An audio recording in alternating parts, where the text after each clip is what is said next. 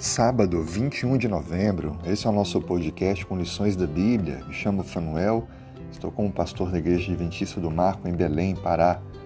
É muito bom ter você aqui com a gente. O nosso tema de hoje dá início à lição número 9, a Igreja e a Educação. Partilho o que diz a Bíblia em 1 Tessalonicenses capítulo 2, versos 6 a 8.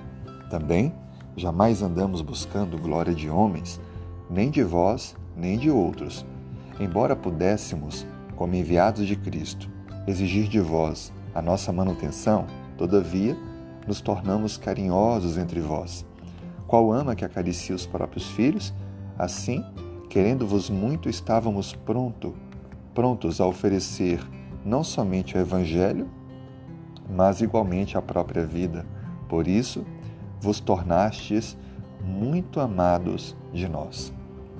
Gente percebe claramente Paulo demonstrando o carinho e o amor que tinha à igreja, às pessoas com as quais ele havia compartilhado o Evangelho. Olhando a Bíblia, desde o princípio primitivo, as pessoas se reuniam para adorar a Deus.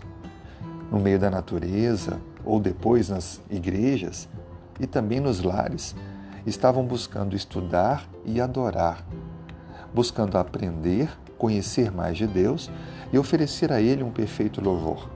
Desejavam, portanto, compreender melhor a vontade de Deus e poder vivenciar essa nova vida. A igreja então torna-se esse ambiente para o ensino, para a adoração. Mas precisamos fazer algumas perguntas. As perguntas elas nos ajudam na compreensão.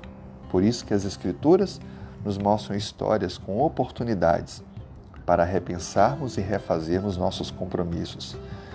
Visto assim, nós podemos entender que com um diálogo sincero e verdadeiro, todos nós, como alunos, podemos nos tornar ensináveis nessa grande escola e a igreja se tornar esse ambiente de formação espiritual. Assim, podemos, dentro da igreja, desenvolver para os outros que estão chegando um ambiente para o crescimento na graça e no conhecimento de Deus, para então entenderem o plano de Deus para a sua vida. Sejamos esses agentes dentro da igreja, que nós possamos ser a igreja, que possamos fazer parte ativa dela e assim proclamar o breve retorno de Cristo. Que Deus te abençoe e tenha um feliz sábado.